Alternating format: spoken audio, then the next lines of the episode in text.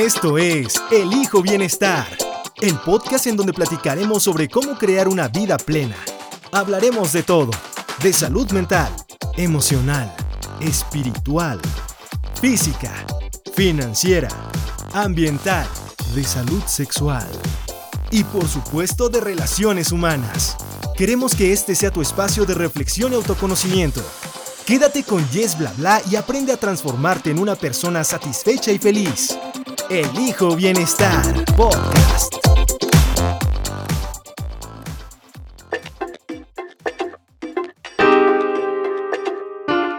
Yo siempre que la presento, que me preguntan o que, que, me dicen, ¿qué es esto, Veré? ¿Qué es el enneagrama?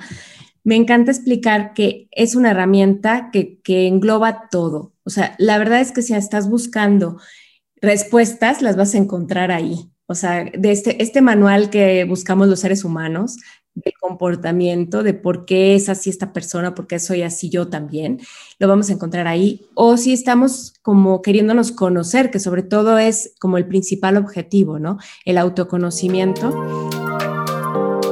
¿Qué onda? ¿Cómo estás? Bienvenido, bienvenida a El Hijo Bienestar Podcast. Como ya sabes, de este lado te saluda Jessica Arias o Yes Bla Bla host de este podcast o intento ser host de este podcast. Soy también educadora en nutrición, coach en salud y bienestar integral. Y te agradezco nuevamente porque le estás dando play a este episodio porque ya estamos llegando al número 20 y eso me tiene más, más que feliz. El tema del día de hoy vaya a estar súper, súper padre. Vamos a hablar de un tema que incluso para mí todavía es nuevo. Me considero ignorante ante el tema todavía, por eso traje a una gran especialista. Estoy aprendiendo de esto y quisiera preguntarte, ¿qué sabes del eneagrama? Sabes cuál es tu eneatipo, eh, sabes cómo usarlo como una herramienta de, conocimiento personal. Justamente en el episodio anterior hablábamos de la carta astral, en donde pues te dimos como un panorama muy amplio de cómo lo puedes utilizar a tu favor como una herramienta de autoconocimiento personal, como un manual. Y hoy va a ser algo muy similar porque también esto va a ser una herramienta para ti, para que te conozcas, para que crezcas, para que le entres a eso que te duele, te lastima, te choca, pero te checa. Así que quédate que tengo una gran invitada que ya en breve la estoy presentando. Oye, recuerda que también ya estamos en YouTube por ahí también nos puedes encontrar. Si ya me estás viendo y te estoy saludando ahorita, es porque pues estás en YouTube. Si todavía nos estás escuchando, no importa, está padrísimo. Nada más te pido que te suscribas, nos sigas y nos dejes comentarios. Si estás en Apple Podcast, nos apoyas muchísimo. Si nos dejas por ahí un review, un 5, 4 estrellas, no sé, como sea que te dicte tu corazón. Si te estamos dejando algo, si te está gustando, eh, si algo te movemos, por favor, apóyanos con eso. ¿Va que va? Bueno, pues ahora sí vamos a empezar. Hoy tengo conmigo a una gran invitada y antes eh, de empezar a grabar le dije, oye, Bere, me gusta eh, que cada que llego a una decena de episodio tener a un, a un invitado todo se acomodó, yo creo en el universo y la fuerza, todo se acomodó de una manera bien linda y me dice, Bere, estoy disponible, vamos a grabarlo, así que este episodio será nuestro episodio 20 con invitada para no perder la costumbre. Bere Márquez es podcaster, al igual que yo, ella es instructora en Enneagrama, conferencista, terapeuta eh, integrativa, yo creo que o integrativo, no sé cuál sería la mejor manera de decirlo, ver, ahorita me corriges, pero pues no me queda más que darte las gracias y darte la bienvenida. ¿Cómo estás? Hola Jess, estoy súper contenta, muchas gracias por invitarme. La verdad es que me encanta hablar de este tema, ya lo sabes, y yo feliz en cuanto me dicen, corro. Aquí estoy súper contenta contigo está bien, como lo dijiste, terapeuta integrativa, eh, integral o como quieras llamarle. El chiste es que engloba todo lo que tenga que ver con el ser humano. Y por eso estás aquí, porque en este podcast hablamos justamente de salud y bienestar integral, ¿no? No nada más somos cuerpo, no nada más somos mente, no nada más somos dinero o relaciones, somos algo tan complejo pero tan hermoso y justamente lo que nos viene es a compartir el día de hoy pues nos va a ayudar, nos va a ayudar a entendernos un, poquito más. Y si ya nos estás siguiendo, sabrás que tuvimos a Bere en un live la semana pasada en Instagram, en donde hablamos del enneagrama, pero lo enfocamos hacia la pareja. ¿no? Hablamos un poco más de para qué nos sirve conocer el eneatipo de nuestra pareja, qué necesita cada eneatipo cuando estamos en una relación o cuando están en una relación. Así que vayan a echarle una escuchadita eh, si ya están por allá en Instagram. Y, pero bueno, por el momento quédense y vamos a empezar. Vere, cuéntanos cuál es el origen del eneagrama, así súper breve. ¿Cómo surgió? ¿Quién lo trajo? ¿Quién lo inventó? ¿Lo descubrió? ¿Qué es? Sí, claro que sí, te voy a contar, Jess. Fíjate que es una herramienta milenaria, o sea, es algo que está de verdad desde hace muchos, muchos años. Y eh, hubo un señor, Gurdjieff, que fue el que empezó a investigar todo esto y él empezó a traerlo, a llevarlo a otros grupos. Y entre esos eh, alumnos que él tenía estuvo eh, un grupo de estudiantes bueno, empezó también Oscar y Chazo, entre todos ellos empezaron a traer la herramienta. Y había unas personas que fueron Claudio Naranjo y los jesuitas que empezaron a meterlo a libros, o sea, digamos que empezaron a tener esta metodología, porque la herramienta nada más se transmitía como de persona a persona, no había un escrito como tal. Okay. Entonces, en estos libros que empezaron o, a meterlo con la psiquiatría, porque Claudio Naranjo es, este, era, falleció el año pasado, pero era psiquiatra, él empezó junto con los jesuitas a formar como todo lo que conocemos ahora como la metodología del enneagrama. Entonces, es una herramienta que tiene, como les digo, muchos, muchos años. O sea, ellos leyeron de varias cosas y la crearon. ¿O, cómo, cómo, fue que llegaron al consenso de decir, esto se va a llamar el enegrama, van a ser nueve números? O sea, ¿cómo es más o menos? No, en realidad esta herramienta ya existía. O sea, es, era una herramienta muy, muy antigua que la usaban como, por decir algo. De hecho, los orígenes son desconocidos. O sea, todo esto que mm, te cuento es algo como que fueron estudiando, pero en realidad eh, era como algo que transmitían un cierto grupo de personas. De hecho, no era así como para todo mundo. Ahora sí se, digamos, como que se adaptó toda la metodología, todo lo que explicaron a este señor Gurdjieff, porque fue el primero que fue a, eh, que, que, lo aceptaron los sufís, ¿no? Dentro de sus em, grupos y pudo aprender todo esto de la herramienta. Lo que él aprendió se lo trajo, digamos, a otros grupos y fue donde empezaron a, a, sacar toda la metodología que conocemos ahora. Con toda la psiquiatría y con todo lo que era la herramienta del enneagrama, empezaron a adaptar como esta personalidad podría ser obsesivo-compulsiva, esta mm. personalidad podría ser, este, ¿sí? Algo así. Eh, y los jesuitas, con toda su espiritualidad, también pusieron como de su parte, digamos. entonces empezaron a poner, por ejemplo, cuáles eh, serían los, las fijaciones y las pasiones de cada personalidad y empezaron a darles como todo un acomodo, digamos, a todo esto ya en una metodología. O sea, ellos observaron algún tipo de patrones en las personalidades y que eso dio lugar a los eneatipos, que ahorita vamos a explicar, ¿no? Exacto, sí, sí, sí. Era algo así como em, ellos decían, bueno, esta personalidad entonces se parece a esto y empezaron a hacer estos estudios y a, escribir más o menos estos libros.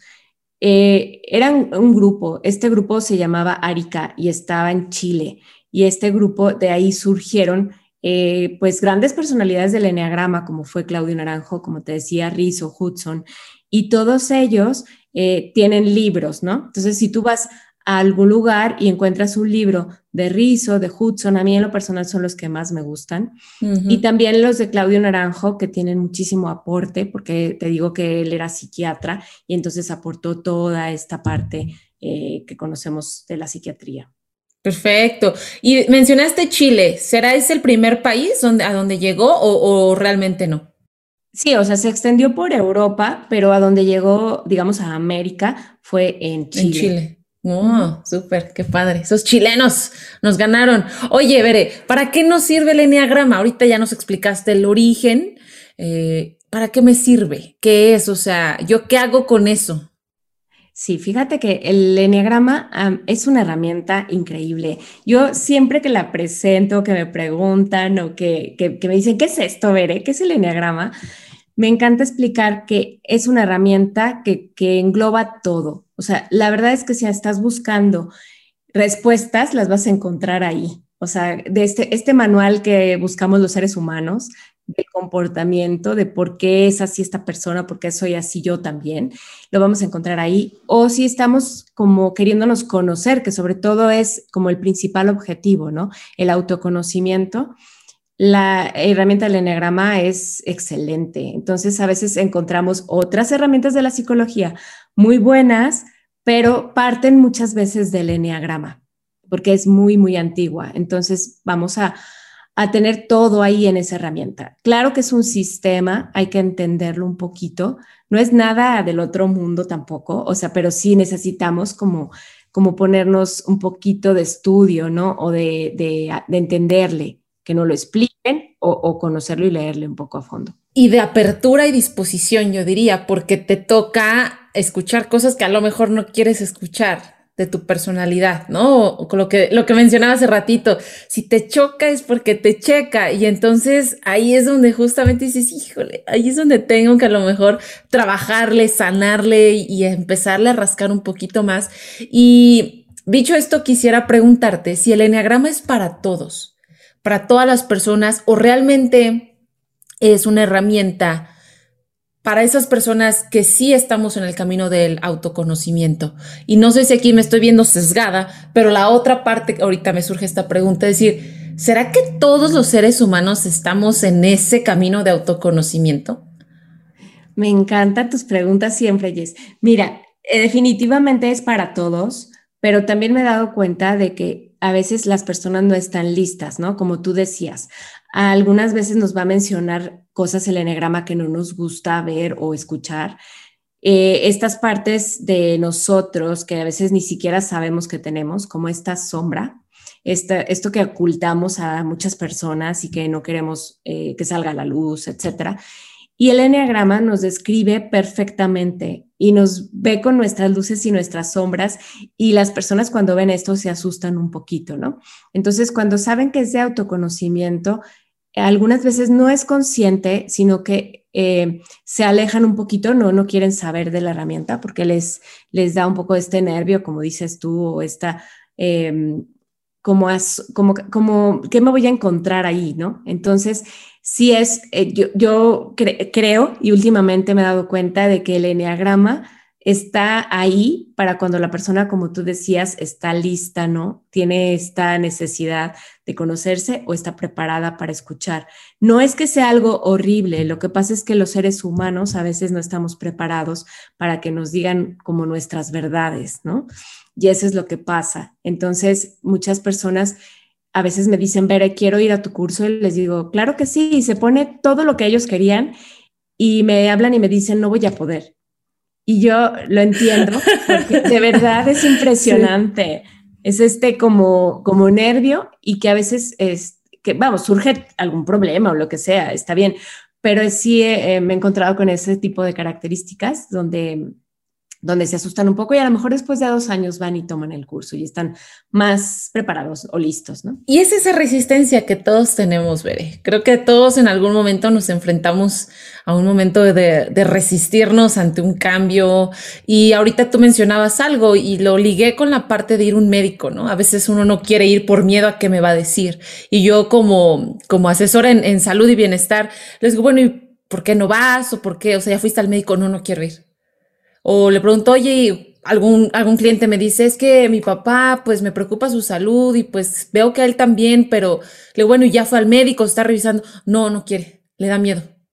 ¿No? Entonces, así como lo, a veces nos pasa que nos da miedo ir al médico o, o, incluso una simple gripa, ¿no? Bueno, ahorita una gripa ya puede ser un COVID, pero este, a lo que voy es a veces incluso pensar, no, pues hay que la gripa se me pase, porque si voy al médico me va a recetar o inyecciones o me va a recetar y creo que lo mismo puede aplicar para una terapia psicológica, ¿no? A veces la gente no va porque dices, híjole, me resisto, no sé qué voy a encontrar ahí, no sé qué me van a decir. Y es sin miedo a encontrar algo que no sabemos qué es, pero si tú lo ves en una sola cosa, creo que es miedo a lo desconocido. O sea, como lo es cómo funciona una terapia, no, mejor no voy. ¿Qué me va a decir el médico? ¿Qué me va a hacer? A lo mejor ni te iba a mandar inyecciones, pero ya el miedo ya te impide, ¿no? Te pone como un poquito esa, esa barrera. Y como bien dices, cuando uno está listo, las cosas se le empiezan a aparecer. Y yo lo decía en el live contigo, veré, es que se me aparecía el enneagrama y como en una semana, o sea, en una, una semana previa a que yo conectara contigo, se me estaba apareciendo en en chats, en pláticas, eh, o sea, de manera así como aleatoria, y pongo aquí comillas para los que no me están viendo, pero creo que ahí son esas señales que de pronto nos empieza a mandar, llámale vida, universo, Dios, en lo que creas, pero por ahí pues hay una opción de aprenderlo y como bien les digo, o sea, soy nuevita, este, hice el test ahí rápido que me recomendaste y, te escribí, pero creo que soy eneativo, ni me cuál te dije, porque todavía estoy aprendiendo, ¿no? Todavía estoy aprendiendo. Sí, Yes, yo creo que es un proceso para muchas personas encontrar su personalidad. Algunas se encuentran porque estaban listas, ¿no? Y empiezan a hacer este test que dices tú y resulta que sí, le sale el eneatipo perfecto y dicen, este soy yo y se encuentran consigo mismo. Pero hay otras personas que no están preparadas y que no pasa nada, puedes hacer el test las veces que quieras. De hecho, yo recomiendo hacerlo y no quedarse con el resultado o sea, que pueden este, hacerlo muchas veces hasta que, hasta que estén seguros, que realmente a veces eh, te, va a ayudar más la teoría que el mismo mm. test. Mm, mm, eso, eso es, no sé, esto es bien interesante. ¿Quién me ayuda a ver? O sea, yo fui contigo porque tú sé que eres, ¿no? Especialista, eh, instructora en este tema del enneagrama. Pero cuando yo voy contigo y te digo, Bere, creo que soy este, ¿tú, ¿tú cómo me vas orientando? ¿Cómo tengo una sesión contigo? A lo mejor para ayudarle a la audiencia a que le empiece, este, como no a huir, ¿no? Como entrarle con curiosidad más que con miedo. Sí, me encanta. Mira, eh, lo que lo que a veces hago con mis pacientes, o sea, cuando viene alguna persona, si no conoces su eneatipo, pues hacemos este test de diagnóstico, ¿no? En donde van a, conocerse un poco más. Yo les digo, no importa si no te da el resultado, esas 180 preguntas te van a ayudar al autoconocimiento cuando te habías hecho tantas preguntas hacia ti mismo, entonces es buenísimo. Después, cuando ya más o menos la persona dice, soy eneatipo tal, em, todavía podría ser que no sea, entonces no pasa nada le damos como todavía este espacio a que está diciendo esto soy, está bien. Cuando la persona empieza a platicar de alguna cuestión, sobre todo yo trabajo como en cómo te sientes, ¿no? En este momento. Y con la personalidad nos ayuda muchísimo, sobre todo si somos terapeutas o somos psicólogos o lo que sea. Yo no soy psicólogo, pero tú sí. O sea, personas. Yo tampoco. ¿Tú tampoco? No, ah, parezco. Sí, parece. fíjate, pero es muy curioso, mira, es muy curioso porque justamente cuando estaba decidiendo carrera en la universidad estuve así, comunicaciones o psicología. Y siento que sí, sí tengo habilidades, sí tengo habilidades, pero no, no soy, no me voy a poner el, el, este, el traje, todavía no. Todavía ok, ok. Bueno, sí las tienes, porque yo pensaba que eras. Bueno, eh, para si alguna persona nos está escuchando y es psicólogo o este, alguna persona que trabaje con personas, es muy útil, ¿no? Porque nos ayuda como a ubicar, a orientar a la persona. No para etiquetarla, no para encasillarla tampoco, ni tampoco para llevarla donde nosotros queremos. simplemente te ayuda a conocer a la persona que tienes enfrente. Entonces, yo lo que les digo es, eh, vamos a platicar, ¿no? Del eneatipo. Y entonces cuando la persona empieza a identificarse, y a decir, por ejemplo, soy un eneatipo 7. Entonces, con las características del 7, yo sé esa personalidad, cuál es como su camino que tiene que mm. recorrer. Mm. Y eh, empiezo a mostrarles, ¿no? ¿Qué es lo que tendrías que hacer? Lo ideal con el enegrama es conocer el sistema, o sea, conocer las nueve personalidades, todas, aunque no sean las tuyas, porque hay eh, algunos como lazos que conectan una personalidad con otra. Mm. No, quiere decir que se va a convertir la personalidad en otra, sino que simplemente hay algo que la conecta con esa otra personalidad. Por eso es bueno conocer las nueve. Mm, Pero seguramente, perdón, y seguramente también te sirve porque convives con otra gente que no necesariamente va a ser tu mismo eneatipo, ¿no? Exacto. Yo a la gente siempre, siempre la invito y le digo, conócete primero tú. O sea, haz el test y sí, cuando empiezan a escuchar la teoría de el eneatipo 2 es así, así, el 3 es no sé cómo, el 1, que eh, la gente dice mi mamá, mi papá, mi hermana, es muy normal. Pero yo siempre los invito y les digo, empieza por ti, sigue por ti, termina por ti, cuando ya te sientas súper seguro. Ahora, nunca lo hacen, ¿verdad? Muchas personalidades no pueden. Porque nunca lo hacemos. nos cuesta, nos cuesta. Algunas personalidades sí pueden hacerlo porque su propia personalidad es introspectiva. Hay mm. otras que no pueden porque su personalidad es hacia afuera, ¿no? Es hacia los mm. demás. Entonces les cuesta mucho más trabajo eh, cuando les dices tú, no voltees a ver a, tu mamá, tu papá, tu hermano, tu esposo, sino que concéntrate con, con lo que eres tú. Y les cuesta muchísimo trabajo y las conozco y de ahí también empiezo a ubicar y a decir, claro, es un dos, ¿cómo le voy a pedir eso? ¿no? Ellos están muy, muy enfocados hacia los demás, hacia ayudar al, al otro. Y cuando le dices, conoce tu personalidad, les cuesta mucho trabajo, pero mm. cuando se reconocen, empieza a cambiar todo, ¿no? Entonces, mm. es, desde ahí empiezas a ver a las, a las personalidades cuando contestan o cuando están tomando algún curso conmigo o conociendo la herramienta, porque se empiezan a, mostrar cómo es la personalidad. Mm. Y como repito y siempre les digo, no es que yo me la pase analizando a la gente, sino que a mí me da mucha ayuda poder saber cómo orientar en dado caso, ¿no? Que necesiten ese apoyo.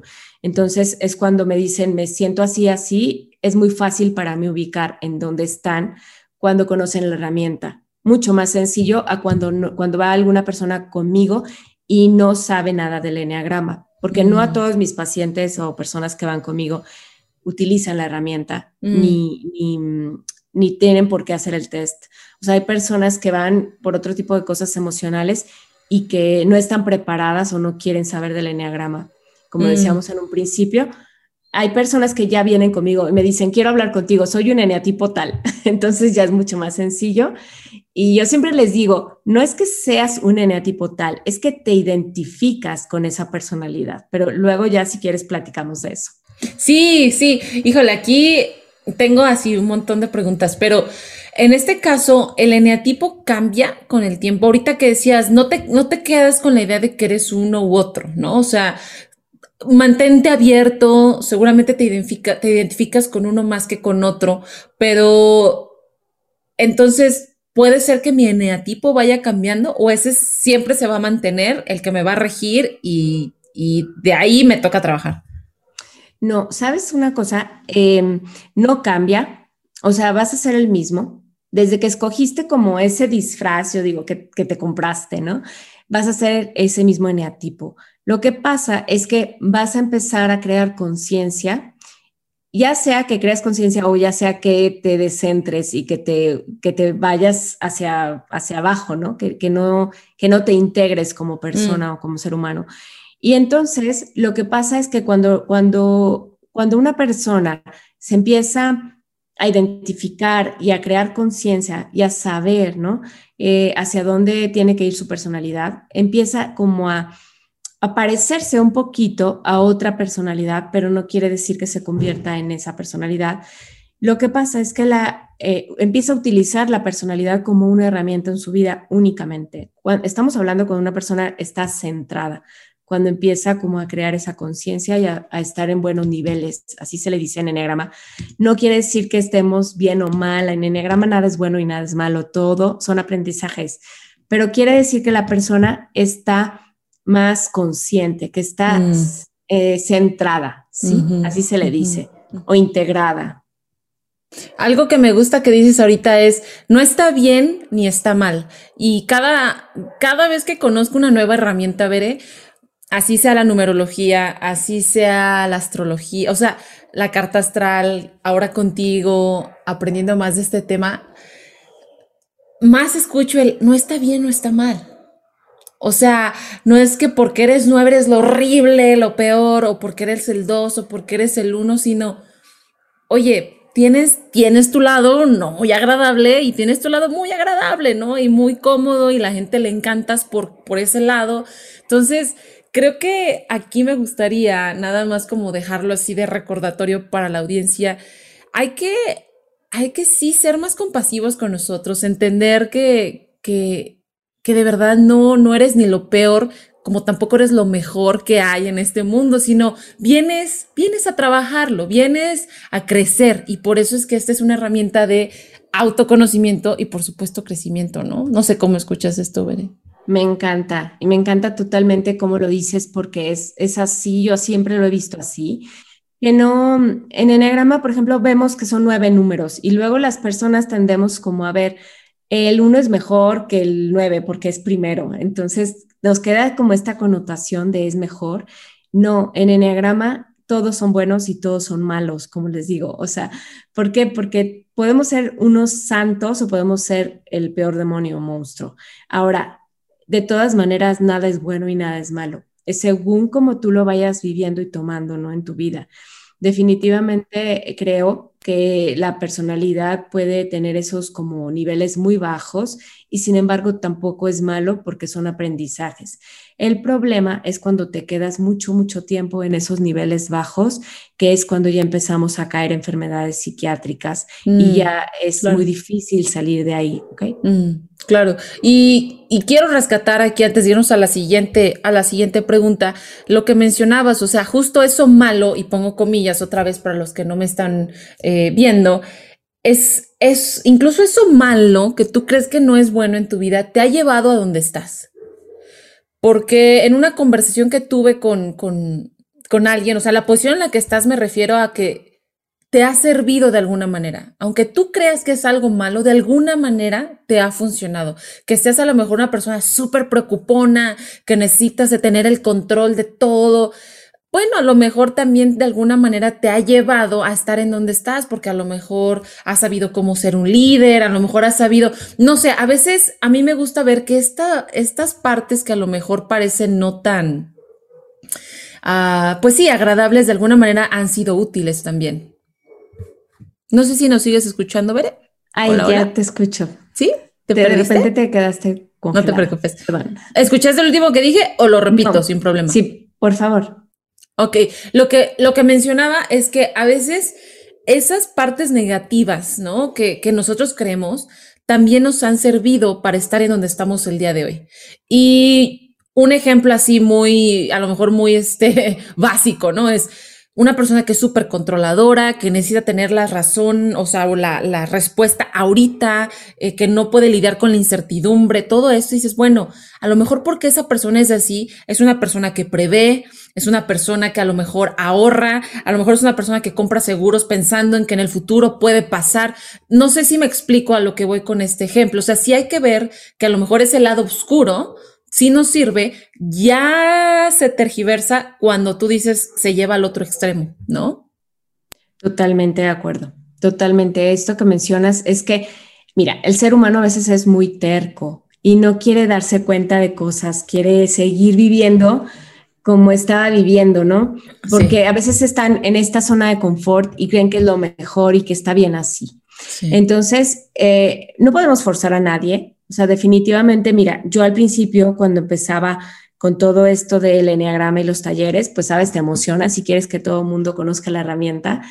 Y empezaba a decirle a mis amigas y a mis amigos y a mi esposo y a todo el mundo quería que lo que es que eres así, ¿no?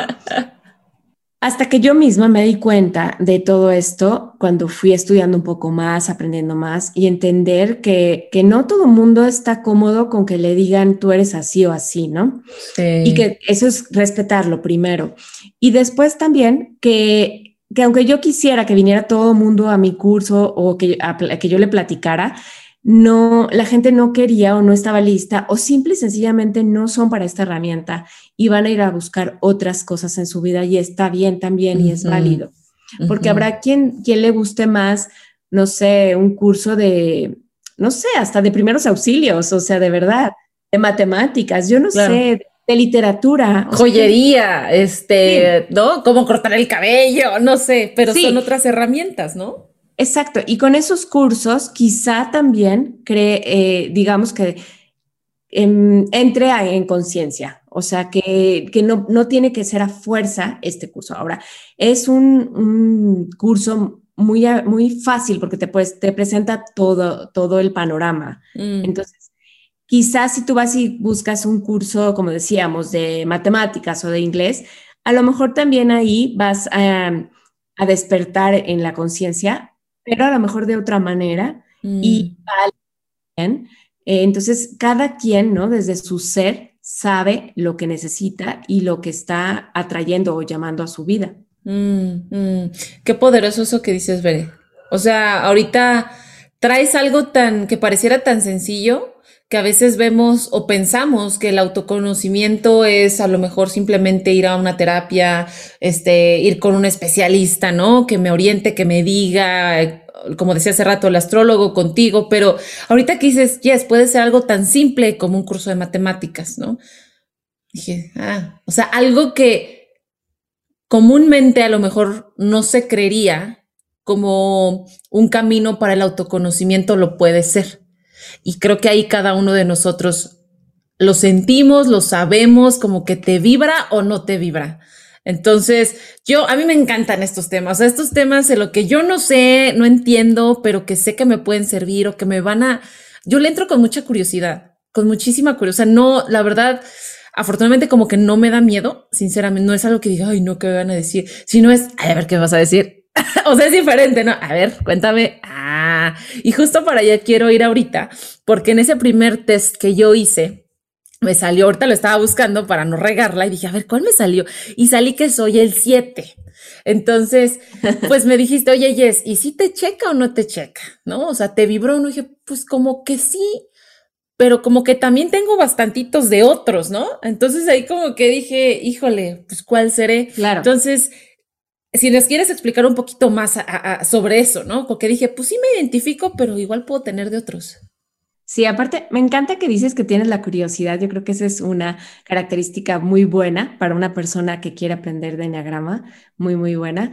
Y, em, y no necesariamente todos tienen miedo, o sea, de, conocer la herramienta, ¿no? Algunos tienen esa curiosidad solamente y es, es bueno. Y también si tienen miedo otras personas, también está bien porque por alguna razón tiene miedo. Por ahí no es. Por ahí no es. Por ahí no es para ellos, ¿no? A lo mejor. O sí, o se van a encontrar con ese miedo también, mm, que es muy mm. válido. Todas las personalidades tienen miedo y por eso están creando esa, esa personalidad, ¿no? La crearon desde mm. pequeños. Entonces, este, con respecto, respecto a lo que me preguntabas, claro que sí, todos tenemos de todo. Entonces, cuando tú haces el test, eh, de las preguntas puedes contestar muchas con, con, eh, con palomita, ¿no? Decir sí, sí lo tengo, sí lo tengo. Pero definitivamente la mayoría de, de respuestas positivas, pues va a ser tu personalidad.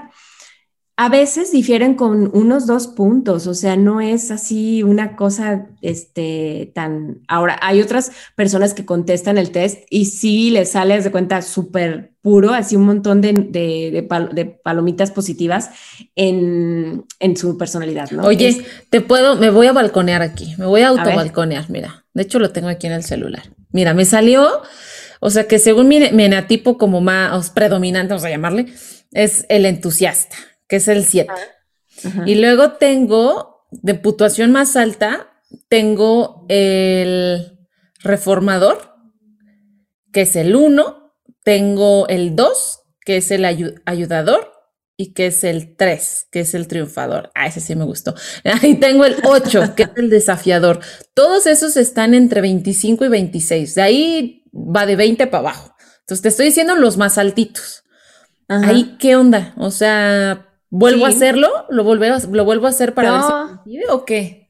Bueno, puedes volverlo a hacer. Hay un test corto este, de dos, tres preguntas, no me acuerdo, creo que son dos solamente, en donde vas y, claro, son dos, pero muy profundas preguntas.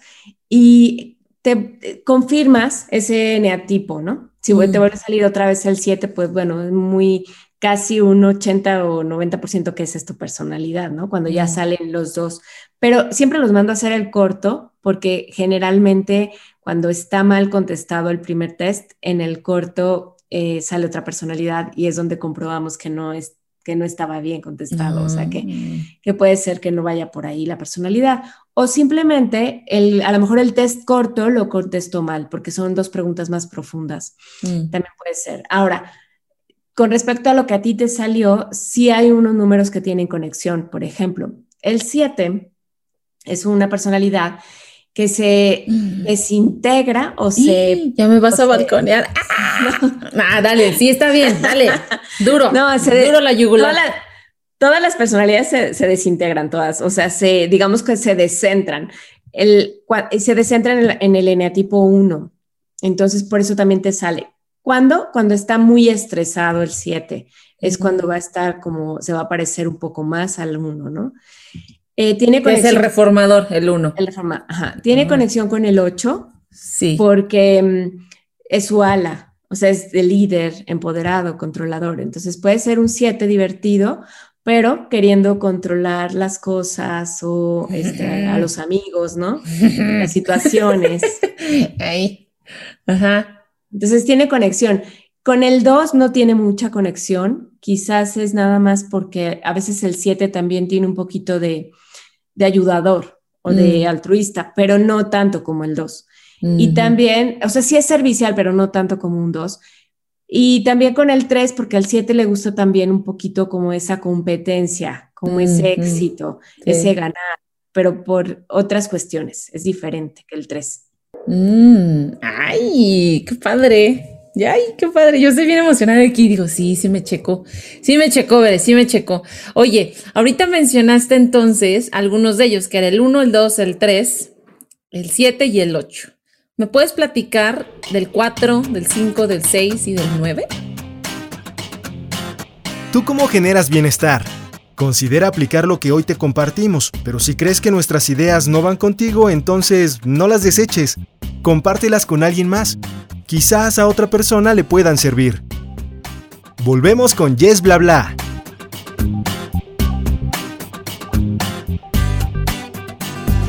Sí, claro. Mira, el 4 es un tipo de personalidad más sensible, digamos, es el artista. No quiere decir que las otras personalidades no sientan, ¿sí? Todos son sensibles, todos son pensadores, todos son, sí, pero el 4 es el que es como el más sensible de todo el enneagrama. Mm. El 2 también, pero el 2 siempre está sintiendo más hacia afuera, hacia los mm. demás. Y el 4 está sintiendo mucho hacia adentro, hacia lo que le está pasando a él, etc. El 4 es un número muy artista. Le gusta este como en algún, alguna área eh, artística va a estar, o sea, pintura, canto, escultura, puede ser también hasta, por ejemplo, estética. O sea, no tiene mm. que ser, eh, puede ser corte de cabello, pintar las uñas, alguna cosa que tenga que ver Diseño. embellecer, mm. embellecer eh, lo, que lo que le rodea, ¿no? Puede ser también cantante, compositor, poeta, escritor, no sé, tiene oh, muchas eh, áreas en donde puede estar, ¿no? El cuatro. es una personalidad a lo mejor eh, digamos, como más mmm, quejumbrosa, o sea, se quejan mucho, mm. mucho más melodramática y víctima, mm. etcétera. Ok, Pero ese fue cuatro. El cuatro. Que yo lo tengo que es como el individualista, ¿no? ¿Tú lo tienes qué? Aquí lo tengo como que el cuatro es el individualista. Ah, sí. Es que muchos autores les ponen nombres diferentes. Por sí, aquí yo también lo tengo como el individualista en mis apuntes, pero hay otros autores que le ponen el artista, otros le ponen este el incomprendido. Bueno, hay muchos nombres que le dan. y luego el 5. El Tengo aquí que es el investigador.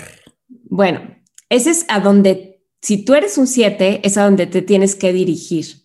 O sea, es tu mm. integración es cuando el 7 se concentra y se pone a trabajar solo en un, en un tema y no en miles, porque el 7 es de andar como aquí, acá, allá, este, el, el, evento que sigue, la fiesta que sigue, el plan que sigue.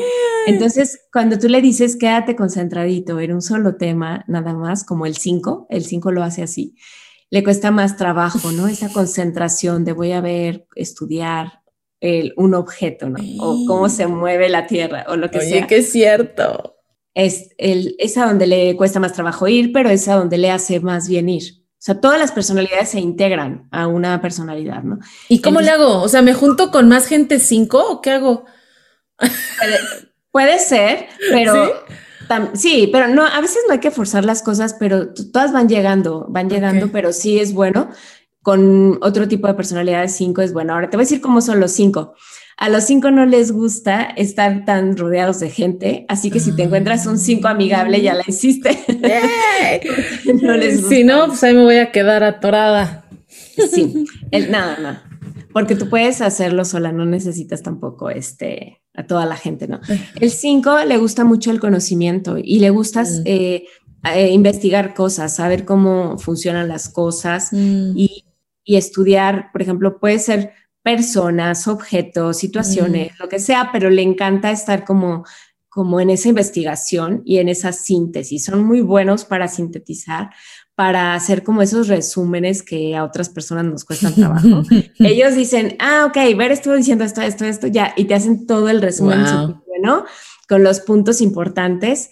Entonces, pero no les gusta estar cerca de, de tanta gente, no les gusta, ellos prefieren como lugares más tranquilitos y solitarios como sus rincones y, este, y que no los estén interrumpiendo, sobre todo si están en esa investigación importante. Oye, y luego sigue el 6, yo tengo aquí que es el leal. Me voy a balconear otra vez, no importa. Es mi número más bajo y yo me considero súper leal. Ok, fíjate que es una de tus alas, o sea, si tú eres 7, es una de tus alas. Entonces, tú me preguntabas, ¿qué puedo hacer? Bueno, desarrollar esa ala. Eso te va a ayudar muchísimo. Como, como tú me lo estás diciendo ahorita, es el que tienes más bajo. Entonces, no es porque mm, solamente no seas leal, sino que el 6 tiene muchas otras características. O sea, como son a lo mejor el sentirse seguro o buscar la seguridad. Em, ellos siguen mucho las normas, cosa que, por ejemplo, al 7 a veces le cuesta trabajo. Entonces les hace mucho bien eh, eh, al 7, por ejemplo, seguir estas cuestiones del 6, ¿no? El 6 es más eh, tranquilo en sentido de que es más como rutinario, o sea, hace lo que tiene que hacer, cumple sus, su, no sé, lo que se había propuesto para el día, es mucho así. El, y el 7 no, el 7 se levanta y no tiene rutinas, entonces le hace mucho bien esta parte del 6. ¿no? Ay, veré, para, me estás escribiendo para. Lo sé. A veces me dicen, bueno, eres una bruja y yo no conozco el diagrama. Bueno, a lo mejor tengo algo de bruja, pero. ah, no manches. Ok, sígale. Seguimos. ¿Quieres algo, mencionar algo del 6 o seguimos con el 7? Bueno, el 6 es eso. Hay dos tipos de 6, el fóbico y el contrafóbico. O sea, el fóbico va a tener como mucho miedo, desconfianza de muchas cosas, va a estar preguntando este, como cuestiones como de seguro, ¿estás bien? ¿Y por qué, por qué lo preguntas? Etcétera, ¿no? Va a ser como esta desconfianza. Pero eh, el contrafóbico va a estar buscando como eh, probar sus miedos, pero trata que la gente no se da cuenta que tiene esos miedos. Entonces los vemos más aventados de todos los números del enagrama son los que de repente están, no sé, aventados del paracaídas y cosas así. El 7 también, porque pues es este, muy pegadito al, al 6 en ese sentido, pero además el 7 es muy aventurero. Entonces se mm. avienta a hacer cosas que ni, ni siquiera piensa, ¿no? Y el, el 6 no, el 6 sí está un poquito más como meditándolo, pensándolo, pero cuando se trata de alguna cosa donde tiene que probar o retar ese miedo, se lanza. Ese es el contrafóbico, pero el fóbico no lo va a hacer, al contrario, está muy temeroso. Entonces tenemos una misma personalidad, pero aquí encontramos esas dos partes, ¿no? En el como dos variantes. Wow. Pues vamos al 7. Habías mencionado un poquito, pero pues ya, encuérame aquí. Eh, también en el 4 tenemos 12, o sea, extrovertido e introvertido, pero bueno, ya lo mencioné hace rato. En el 7, el 7, como decía, es, su cabeza está llena de planes, de planes, de metas, de, pero más que metas, mm. el 7 no se pone metas como, por ejemplo, el 3. El 7 dice, mañana quiero esto, y es como más bien de gozar, de disfrutar, más que eh, cumplirlo. De hecho, el 7 mm. puede dejar muchas cosas a medias, muchas, mm. pero sí se lanza como a, estar planeando, planeando. Eso sí, todo el tiempo va a estar desde su mente planeando lo que quiere, ¿no? Mm. Algunos 7 son un poquito más ordenados, a veces porque se desintegran un poco en la obsesión del 1, pero también pueden tener cosas buenas del 1. eh, poquitas, pero sí pueden tener algo del 1 y se vuelven un poco más en ese sentido ordenados o metódicos y eso les ayuda. El 7 también este, le gusta probar de todo, son así como, eh, no les gusta tocar la tristeza ni nada que tenga que ver con el dolor. En, mm. le huyen a todo esto, entonces están como buscando cosas divertidas y algo que hacer para escapar de cualquier, cualquier cosita que se parezca al dolor. Mm. Este, esa es su motivación, ¿no? Estar buscando cosas para no pensar en, la, en, lo que triste que puede ser a lo mejor su vida o yo no sé, cosas que, que, que no está volteando a ver. Siempre los vemos con una sonrisa en la cara, siempre. y hasta se ríe Jess. siempre la tienen. ¡Wow! Así Jess. ¡Wow! Ya. Ok, se acabó el episodio, jóvenes. Hasta luego. me siento desnudo ahorita, sigo. Déjame tapo. Los que no lo están viendo, estoy haciendo como que me estoy tapando. Algo más del 7, veré. No te quedes con ganas, por favor, no te limites. Bueno, el 7 que este es bueno que, que algunas personalidades que, que, lo acompañan le ayuden a aterrizar sus proyectos. Mm. algunos amigos, alguna persona, familiares, y que ellos mismos se apoyen de ellos y que, y que permitan que los ayuden, ¿no? O sea, que le digan a alguien, oye, cuando me veas muy disperso, eh, recuérdame que tengo que hacer este proyecto, porque tienen proyectos increíbles, son súper creativos, pero sobre todo innovadores. Mm. Y esos proyectos se les quedan guardados como en el cajón, yo digo en el cajón de la mente, o sea, así como si tuvieran un mueble lleno de cajoncitos y, este, y se quedan ahí todos sus proyectos, buenísimos proyectos o cosas muy, muy innovadoras.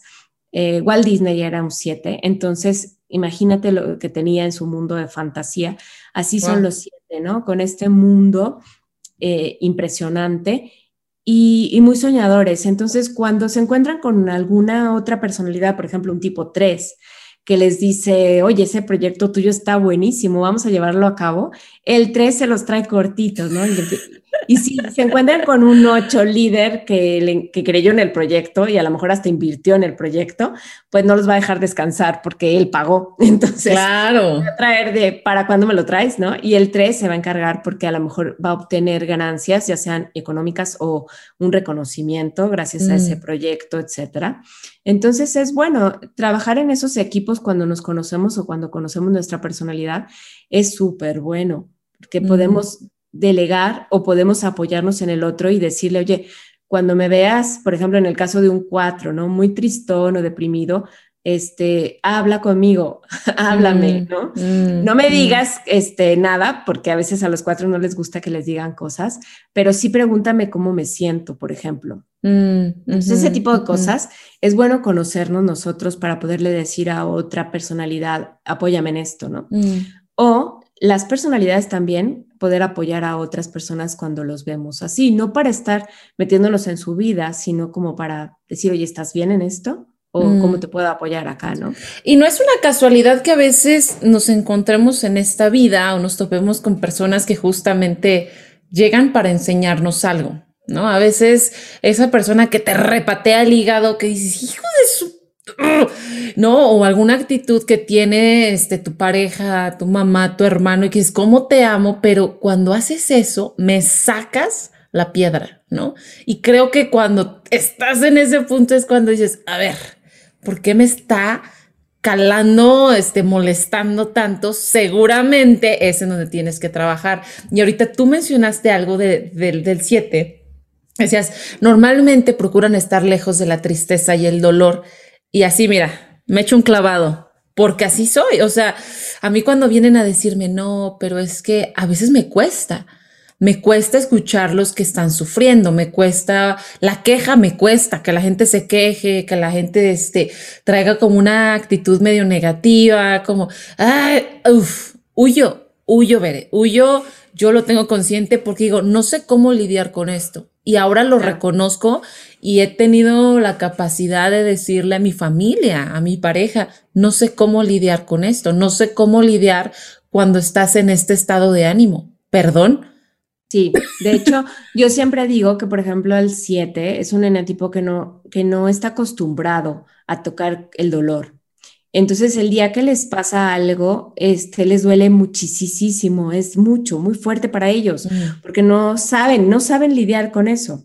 En cambio, mm. hay otros eneatipos, por ejemplo, como te decía yo, el 4, el 2, están acostumbrados a eso, ¿no? Mm. El 2, eh, acostumbrado a ver el dolor de los demás, y el 4, el propio. Entonces, son personalidades que apoyan mucho, por ejemplo, en este caso a, estos eneatipos, ¿no? Mm, Ahora, con mm. lo que me decías de la persona, este, de cuando se presentan personas en nuestra vida, yo siempre creo que cada encuentro con una persona es un encuentro sagrado, ¿no? Es un encuentro santo, porque aprendes muchísimo. Entonces, ahorita que tú me decías esto, yo, eh, fíjate, ahorita aprendí algo bueno, ¿no? Eh, o, o este, hice como como memoria, como decías tú, se presentan estas personalidades, entonces digo, claro, por ejemplo, a mí de repente se me presentaban personalidades de mi desintegración mm. en mi vida. Y yo mm. me preguntaba mucho que por qué, ¿no? ¿Qué pasaba? ¿Por qué estas mm. personalidades me están queriendo como hacer sentir? Nadie nos puede hacer sentir mal, pero algo había, ¿no? En ellos. Entonces, creo que ahorita con esto que tú decías, es importante ver que es hacia donde nosotros nos desintegramos, ¿no? Esa personalidad que no nos está dejando algo bueno. Seguramente me atreveré a, decir que a lo mejor tus mayores problemáticas son a veces con personalidades muy perfeccionistas o reformadores, que es como tu desintegración. O sea, y es con personalidades que dices, no me estés diciendo que estoy mal o que lo hice mal. No me estés diciendo que lo vuelva a hacer porque no lo voy a volver a hacer, ¿no? Que lo corrija el 7, que le estés diciendo corrígelo. Lo hiciste mal. O sea, el hecho es de donde viene su desintegración. Mm. Entonces, pero te, la situación es que te molestas con la persona, ¿no? Sí. Este, te sientes porque te está recordando que para allá no es tu camino o sea, que, tienes que trabajar con esa situación mm. y sanarla en ti para mm. poder avanzar, ¿no? Es como ese juego así de, serpientes y escaleras de hoy retrocedes, mañana avanzas, pasado, ¿no? Así, o sea, llega un punto en donde te, a lo mejor te estancas en el, ¿te acuerdas que había el calabozo? Que te quedabas ahí un rato estancado. sí, sí, sí. Te quedas ahí un ratito pensando, analizando qué pasa con esa situación. Hay personas que deciden no verla y seguir, ¿no? Mm. Y entonces, ¿qué va a pasar? Que tarde o temprano te topas con otra persona del tipo, ¿no? O parecida, porque no eh, aprendiste la lección, o sea, no la brincaste. Entonces, sí, es lo que dices, lo que no sana se repite. Lo que no trabajas se te va a repetir y llámese una relación, si saliste de una relación para entrar a otra pero sin haber sanado, seguramente el patrón de esa previa relación ahí va a estar, ¿no? O en un trabajo. Saliste corriendo de un trabajo porque detestabas, odiabas, ta, ta, ta, pero si no identificaste qué cuál era tu malestar, seguramente vuelvas a caer en un trabajo muy similar, nada más con otro jefe, otra cara, otro puesto, pero al final es, es lo mismo, ¿no? Exacto, Jess. ¿Qué hay del 8? O vámonos con el 9, porque dices que no te deja, no te gusta eh, dejar al 9 hasta el, hasta, el final. Vamos con el 9 y luego nos pasamos al 8. Este podcast no trae orden hoy, vamos del 1 al 3 al 8, pero entenderán por qué. Todos estamos conectados. Totalmente. Eh, vamos con el 9 y qué bueno que lo mencionas. El 9 es un tipo de personalidad que siempre se deja a sí mismo al final. Entonces, eh, cuando yo empiezo mis, mis eh, explicaciones de los eneatipos, siempre lo menciono primero porque me encanta darles el lugar al 9, que siempre se deja de lado, ¿no? Son eneatipos muy tranquilos, de hecho le llaman el pacificador en algunos este, autores, mm. o eh, bueno, le, gusta conservar la calma, sí. Mm. Son personalidades que no, no les gustan los problemas, los conflictos, les cuesta mucho trabajo tomar decisiones. Em, son personalidades muy tranquilas en algún sentido, pero también a veces son reactivas porque tienen, están en una, ya platicaremos después, pero están en una zona que es de, em, de reacción, o sea, eh, pertenecen a los eneatipos de reactivos, ¿no? Además, em, son como indolentes, o sea, insensibles en algún, en algún sentido. O sea, mm. se quedan como, a veces como, como oídos, o sea, como de verdad no, no están aquí. Y les dices, oye, ¿me escuchaste? Y te dicen, ¿qué me dijiste? Porque de verdad se quedan así como en el limbo, porque están ellos eh, como ensimismados con, con, su mundo, con sus cosas y, a veces se desconectan. Esa es la cuestión con el 9. Mm. Se desconectan de la situación o de las personas que están alrededor, sobre todo cuando hay algo de tensión, conflicto o estrés. Mm, em, y pues bueno, más o menos ese es el 9. Así les digo características súper breves y rápidas. Sí, el 8 el 8. Aquí em, tengo que es el desafiador. Sí, algunos le llaman. Des Mira, hay unas personalidades que tienen mucho más nombres que otras. El 8 le ponen el líder, desafiador, el del poder, controlador, etcétera, ¿no? Pero le Unos más bonitos que otros, ¿eh? Unos tienen una connotación un poco más positiva que otras, ¿no? Sí, le han quitado ya el nombre de mucho de controlador porque todas las personalidades tienden a controlar, o sea, a final de cuentas, todas de alguna forma controlan, pero ese es el control típico que conocemos. O sea, el, ese control de quiero que me lo traigas ahorita, quiero que lo hagas ya, quiero que vengas, etcétera, etcétera. Entonces, sí es este, este neatipo que le gusta el poder y sentirse empoderado, ¿no?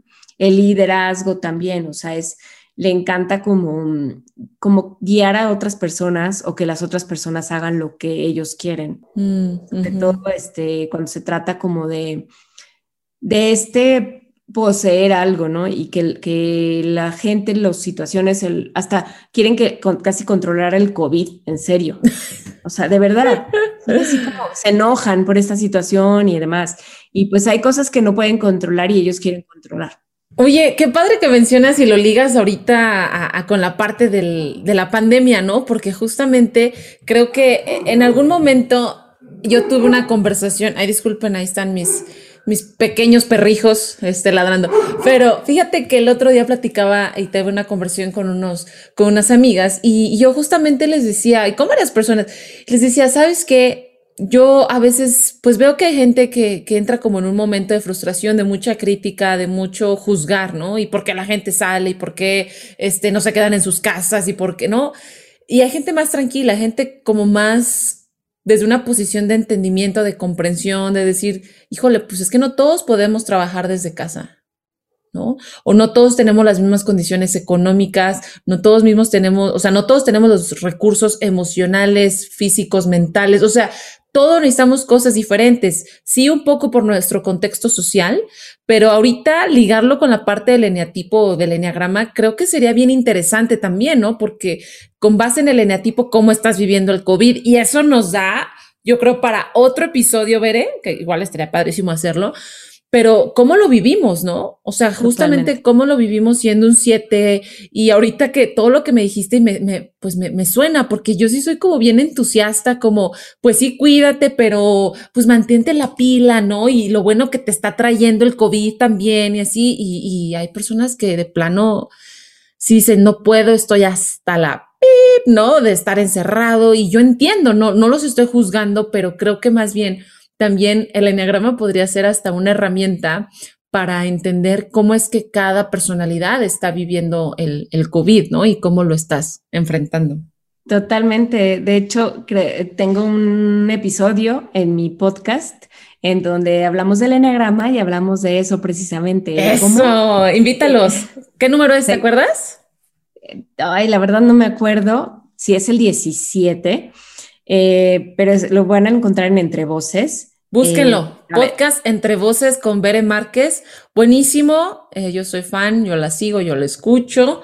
Así que váyanla, váyanla a, a escuchar si quieren saber más de cómo sobrellevar el COVID con base en tu personalidad. Como quiera, te dejo el, el, te mando el, Ah, mira, te voy a decir cuál es exactamente. Igual lo puedo dejar en las notas si quieres del, de este episodio para que directamente después de que terminen este se vayan a escuchar el tuyo. En, en efecto es el 17. Se ah. llama Eneatipos en confinamiento. Ay, el 7 me sigue, el 17. Ay. Invité a, a, mi co-host de mi otro podcast que se llama Comprendiendo el Enneagrama y en este episodio en Entre Voces platicamos exactamente de este tema que estás mencionando, de cómo son los eneatipos en confinamiento. Ay, qué padre, qué buen tema. Mira, está, entonces ya está hecho. Vayan a escuchar eh, o vayan a darle una escuchadita por si tienen más preguntas, más dudas al respecto. Bere, ¿dónde te pueden encontrar además de tu podcast Entre Voces? Para que la gente que esté curiosa de entender el enneagrama, de saber cuál es su eneatipo y tener una guía, que en este caso pudiera ser tú o alguien que tú conozcas o tu co-host, cuéntanos cómo se ponen en contacto contigo. Claro que sí, con mucho gusto. Mira, me pueden encontrar en Instagram, ahí me van a encontrar como Bere Entre Voces. Sí, este, es muy fácil dar conmigo. Y también en mi podcast, como ya les mencionaba, Entre Voces. Y en Facebook me encuentran también como Bere, como Entre Voces. Y bueno, casi en todas mis redes. Y si quieren, eh, acabo de abrir un canal de Telegram en donde nada más buscan eh, dentro de Telegram arroba Enneagrama en tu vida mm. y los va a llevar a ese canal, se unen y ahí constantemente pongo todo, por ejemplo, como estas entrevistas, así que ahorita el eh, live que tuve contigo, todo, lo voy poniendo ahí esta información para las personas. Y pues bueno, ahora he estado muy metida en Clubhouse, también me encuentran por allá. Este, bueno, pues son mis redes sociales a sus órdenes en todo esto. Y constantemente pues doy cursos por si alguien se anima. También bienvenidos, me encanta hablar de este tema. Ay, se nota, Veré, se nota sonríes, así como que brillas, brillas. Me encantó. No, me encantó, Veré. Yo siempre así estoy súper contenta de platicar contigo cuando te encuentro en Clubhouse también, en el live, ahora aquí o en, en otros comunidades donde nos encontramos. Siempre es muy padre coincidir contigo, Bere. Siempre aprendo algo nuevo de ti. Hoy no fue la excepción. Y pues nada, voy a dejar toda la información en las notas de este video si me estás viendo o en las notas de este podcast si únicamente nos estás escuchando. Y bueno, recuerda que está por llegar nuestra serie sobre salud cerebral. Está ya en el horno. Por ahí mi colega José Ramón está a marcha forzada dándole forma a esos videos. Van a ser cinco episodios en donde hablamos sobre por qué cuidar de tu cerebro, cómo cuidarlo, cómo funcionamos cuando estamos haciendo ejercicio. Y de verdad es, es tan completa esa serie que no se la pueden perder, así que estén pendientes, la prometí en febrero, pero ya nos alargamos, la postproducción nos está llevando un poco más de tiempo, pero pues nada, Veré, muchísimas gracias por siempre prestarme de tu conocimiento, de tu atención y tu voz, que siempre como que me arrulla. Al contrario, Jess, gracias. Muchas gracias. Yo feliz, ya sabes, cuando me invitas. Me encanta hablar de estos temas y además tu compañía es muy, muy agradable. Gracias. Ay, muchas gracias, Veré. Igualmente. Y claro, o sea, si la audiencia les gusta este episodio, tienen más preguntas, quieren proponer algún tema o algo, seguramente te tendremos de vuelta, Veré. ¿No? Con muchísimo gusto, cuenten conmigo. Súper. Ok, chicos, pues llegamos al final de este episodio y recuerden, Conócete y construye tus relaciones desde el bienestar. Hasta la próxima. Bye.